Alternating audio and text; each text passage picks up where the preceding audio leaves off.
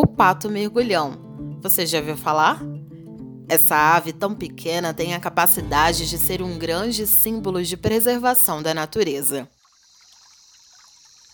Ele vive em ambientes de corredeiras, cachoeiras e remansos de águas cristalinas, e é por isso que recebeu no ano passado, durante o Fórum Mundial das Águas em Brasília, o título de embaixador das águas brasileiras pelo Ministério do Meio Ambiente.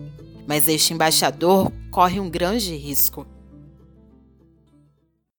Ameaçado de extinção, a espécie que hoje existe apenas no Brasil já desapareceu de estados como Rio de Janeiro, São Paulo, Paraná, Santa Catarina e também na Argentina e no Paraguai.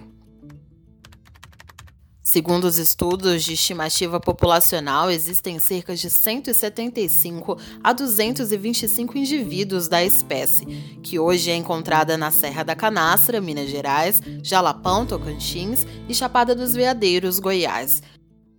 E é na Chapada que se destaca atualmente o projeto Evitando a Extinção do Pato Mergulhão no corredor Veadeiros Pouso Alto Calunga, financiado pelo Fundo de Parceria para Ecossistemas Crísticos e executado pelo Instituto Amada Terras de Inclusão Social, contando com o apoio de diversos parceiros. O projeto pesquisa e monitora o pato mergulhão e desenvolve ações de conscientização pública e capacitação sobre o atual estado de conservação da espécie, como conta um dos coordenadores do projeto, formado em ciências biológicas, Fernando Previdente.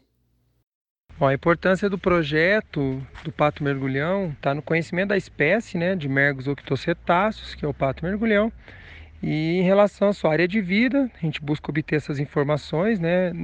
Ele é uma espécie territorialista, então a gente tenta entender onde estão essas áreas de vida, né, nos cursos de rio que ele vive, a distribuição dele também pela região. A gente tem mais ou menos uma ideia que ele está distribuído em uma área de mais de 600 mil hectares e também a reprodução e dispersão dos jovens, né? Tem um momento na vida que o pato mergulhão, os jovens, eles podem se agrupar com outros jovens e depois se dispersam. E também dá um suporte aí no programa de cativeiro, que visa indivíduos que deverão incrementar a genética da espécie para subsidiar futuras ações de soltura na natureza. Hoje em dia já o Zooparque de Itatiba conta com esse programa de cativeiro e o nosso trabalho aqui contribui para a manutenção desse programa de cativeiro.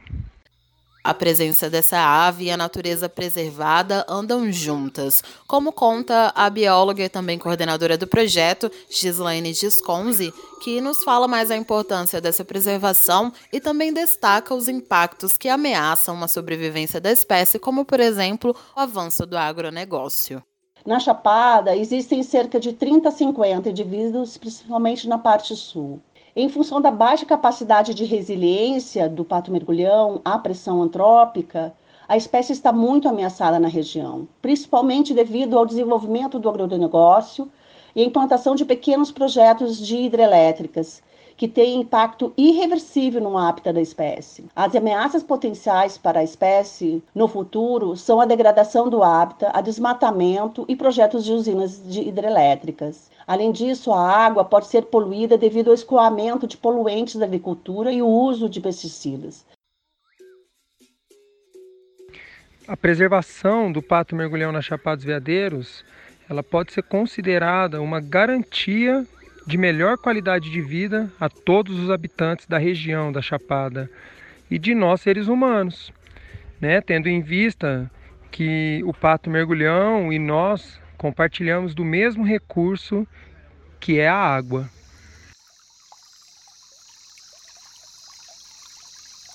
Para saber mais sobre o projeto, você pode acessar no Facebook a página Pato Mergulhão Chapada dos Veadeiros ou no Instagram Pato Mergulhão CV.